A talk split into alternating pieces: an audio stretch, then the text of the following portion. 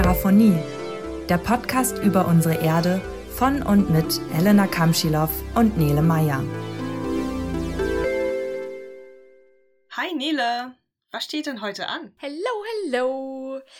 In den letzten Folgen ging es viel um Steine und deswegen wollen wir heute mal ein wenig zeigen, was die Geowissenschaften noch alles zu bieten haben. Wir sind schließlich auch keine reinen Geologinnen, sondern Geowissenschaftlerinnen. Außerdem machen wir heute auch mal ein bisschen entspannter. Schließlich haben wir auch schon Urlaubszeit. Also, Elena, wo machst du am liebsten Urlaub? Lieber Meer oder lieber Berge? Mm, beides, würde ich mal sagen. Also ich mag es sehr gerne, nah am Wasser zu sein, aber ein reiner Strandurlaub kann auch echt langweilig werden. Deswegen ist zum Beispiel eine Wanderung durch die Berge natürlich ein schöner Ausgleich. Und du? Also bei mir ist ganz klar. Ich weiß nicht, ob es daran liegt, dass ich gebürtige Bremerin bin und daher an das flache Norddeutschland gewöhnt bin, aber ich bin definitiv mehr mehr. Ich habe ja auch mal in Wilhelmshaven gewohnt, da war die Nordsee quasi direkt neben meinem Schlafzimmer. Ich frage das, weil wir heute nämlich mal über die Meere und Ozeane sprechen wollen. Diese sind wirklich ein riesiger Teil der Geowissenschaften und richtig wichtig für uns Menschen. Und übrigens startete Anfang des Jahres die sogenannte UN-Ozean-Dekade, was die Aufmerksamkeit auf das kühle Nass lenken soll. Nicht nur in der Forschung. Also, woran denkst du denn, wenn du am Meer bist, außer an Urlaub jetzt? Mm, für mich heißt das eigentlich so Freiheit für Tiere und Menschen. Also es ist eine der wichtigsten Lebensgrundlage für uns alle und dann noch Transportmittel und eine große Spielwiese für Forschende. Stichwort Tiefsee. Ja, das sind schon richtig wichtige Sachen. Mensch, heute reime ich aber hier. Viele Menschen sind direkt und indirekt vom Meer als Nahrungsquelle verantwortlich. Natürlich durch die Fischerei, was dann eben direkt wäre, aber genau vor allem auch, weil Schiffe auf den Meeren unterwegs sind. Das meinte ich mit indirekt. Ich denke aber auch sofort an Kohlenstoff, Ozeanströmungen, Klima und aber auch, dass es den Meeren so gar nicht gut geht. Sie werden wärmer und saurer. Stimmt, ich muss auch immer an eher so verschmutztes Wasser dann teilweise denken, so was wie Plastik, ausgelaufener Treibstoff, Schleppnetze. Da gibt es vieles, was dort nicht reingehört. Und Meere und Küstentiere bekommen das halt einfach direkt ab. Da gibt es so grausame Bilder von Schildkröten, denen Plastikstrohhalme in der Nase stecken. Und das ist halt einfach ja, nicht schön und darf auch nicht sein. Und das Gute ist, dass immer mehr Bewusstsein geschaffen wird und man zum Beispiel als Konsument super Alternativen geboten bekommt. Das passiert zwar meiner Meinung nach etwas zu langsam, aber ich freue mich da trotzdem drüber. Ja, sind halt diese kleinen Schritte. Also denkt einfach vielleicht beim nächsten Seebesuch daran, euren Müll mitzunehmen. Also bringt einfach vorher eine Mülltüte mit und entsorgt diese danach. Denn wie wir aus Folge 3 wissen, jeder Fluss landet irgendwann im Meer. Ich meine, beim See, der landet jetzt nicht unbedingt im Meer, aber trotzdem ist das eben alles ein großes Ganzes. Und wir brauchen einfach gesunde Meere und Ozeane. Und wieso kommt jetzt? Also, zunächst mal brauchen wir Ozeane für unseren Sauerstoff zum Atmen. Also wir machen jetzt hier keinen Biologie-LK-Kurs, äh, aber irgendwann in der Schule habt ihr bestimmt schon mal den Begriff Photosynthese gehört. Also der Prozess, wo aus Licht, Wasser, Kohlenstoffdioxid, Glucose und Sauerstoff entsteht. Und das findet nicht nur an Land statt, sondern auch in den Meeren und Ozeanen. Mit 70 Prozent findet dort sogar der größte Anteil statt. Während es mit größeren Wassertiefen immer dunkler wird, ist der oberstere Bereich noch voller Licht und dort ist alles voll mit verschiedenen Algen oder auch Seegraswiesen und die alle betreiben Photosynthese. Dadurch verbrauchen sie CO2 und können dann letztendlich eben auch Sauerstoff produzieren.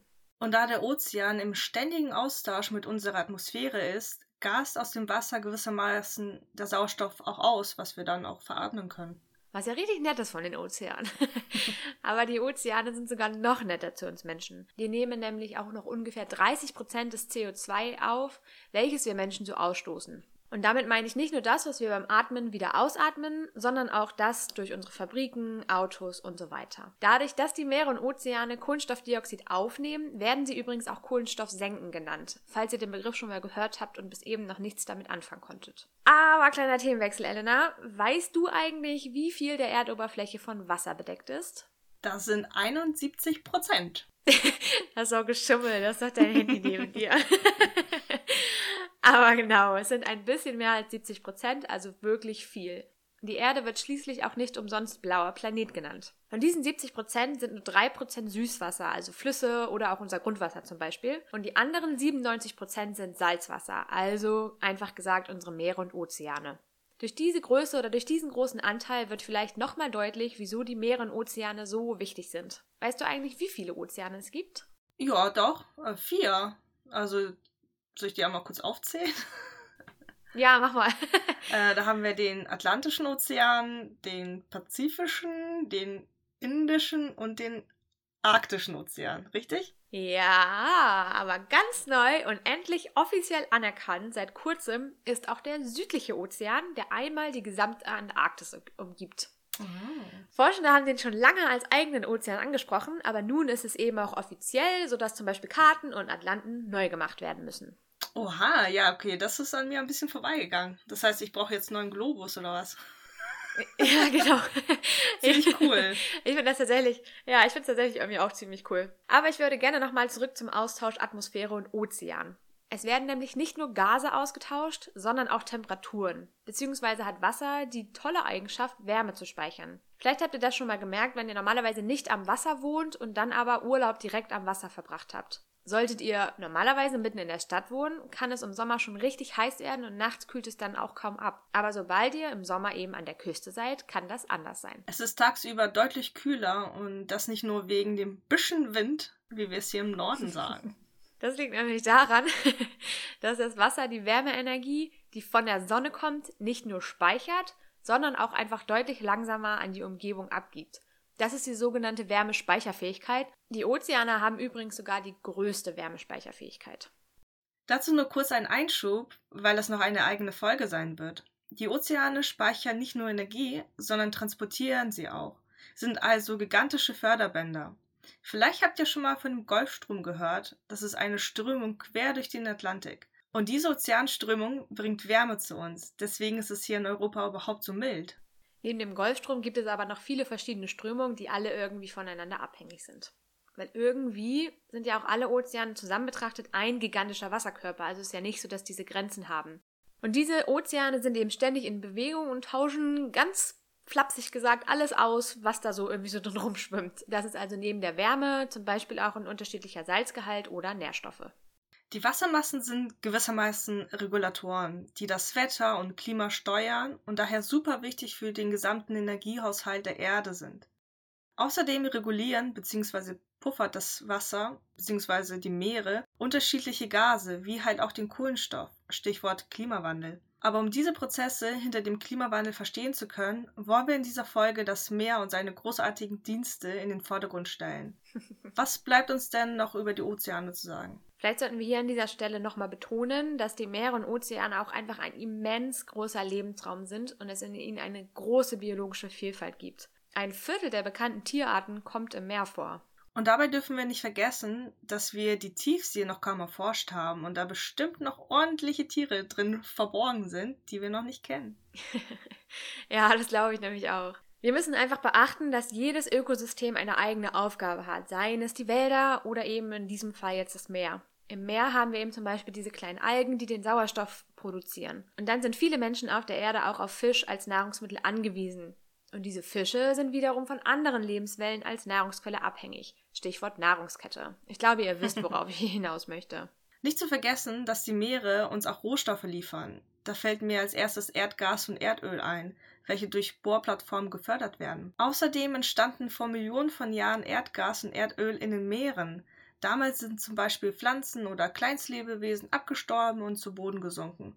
Und mit der Zeit wurden diese von Sedimenten überlagert und ohne Sauerstoff mit hohem Druck und Temperatur in sogenannte fossile Brennstoffe umgewandelt worden. Ein anderer Rohstoff sind dann zum Beispiel Manganknollen, über die wird aktuell mal wieder viel diskutiert in den Medien. Manganknollen bilden sich in Wassertiefen von mehr als 3000 Metern. Und dabei, also in diesem Bildungsprozess, werden eben neben Mangan und Nickel oder Eisen auch noch so ein paar andere Metalle eingebaut, kleines Stichwort seltene Erden, die der Mensch zum Beispiel gerne für Batterien hätte. Als letzter Punkt, aber genauso wichtig, ist zu erwähnen, dass wir halt auch Sand, Kies, weitere Minerale oder auch Salz aus dem Meer fördern.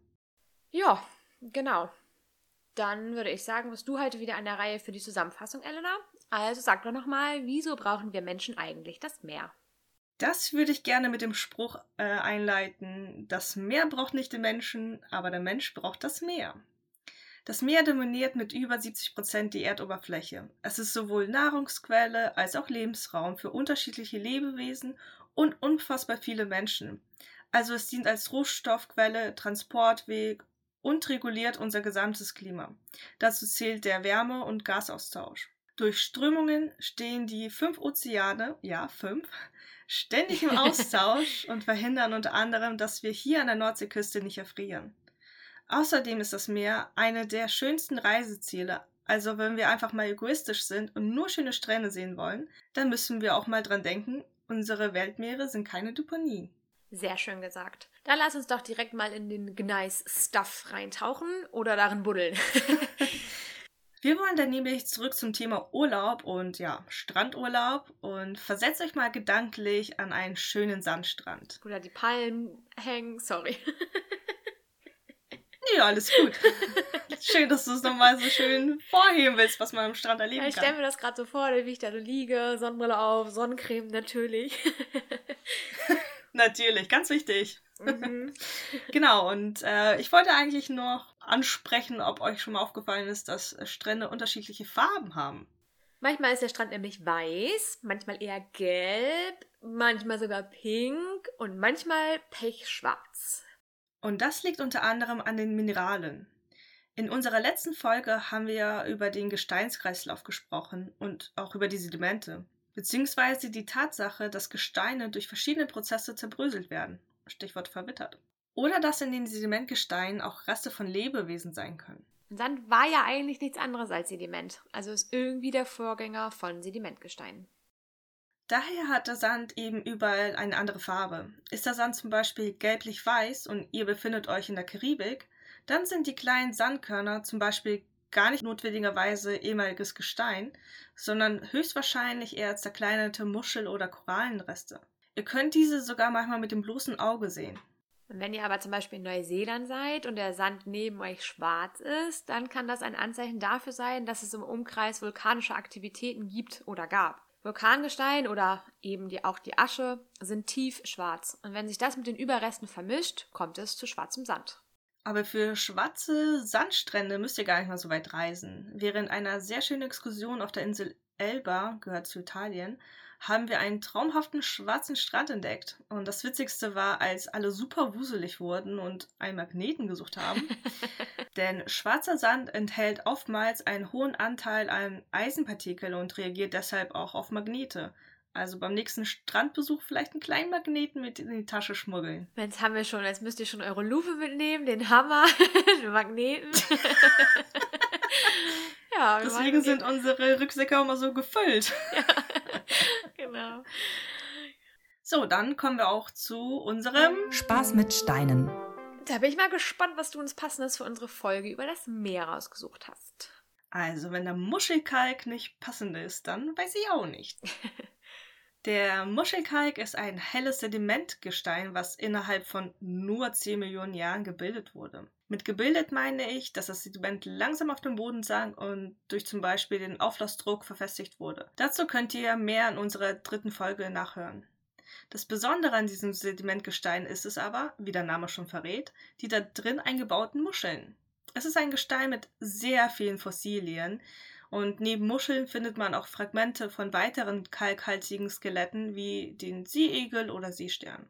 Das finde ich halt immer so faszinierend, dass wir mit diesem Muschelkalk zum Beispiel unsere Terrassen pflastern und sich darin ungefähr 230 Millionen Jahre alte Fossilien befinden. Also wenn ihr das nächste Mal an einem hellen Gestein vorbeispaziert und einen Moment übrig habt, dann schaut mal genauer hin. Vielleicht entdeckt ihr auch die eine oder andere alte Muschel. Als kleiner Tipp, damit ihr nicht so lange suchen müsst, das Olympiastadion in Berlin könnte eine gute Anlaufstelle dafür sein. da war ich sogar schon mal, aber da habe ich tatsächlich nicht auf die Steine geachtet, sondern eher auf das DFB-Pokalfinale. dann dachte ich da, ah gut, wer da das dann jemals wieder schaffen wird, werde ich beim nächsten Mal drauf achten. Guti, aber dann sind wir hiermit, glaube ich, wieder am Ende angelangt. Ja, vielen Dank fürs Zuhören. Die Show Notes sind wie immer in der Folgenbeschreibung. Vergesst auch nicht, uns zu abonnieren. Empfehlt uns auch gerne weiter. Und dann würde ich einfach mal sagen, bis zum nächsten Mal. Tschüss. Tschüss.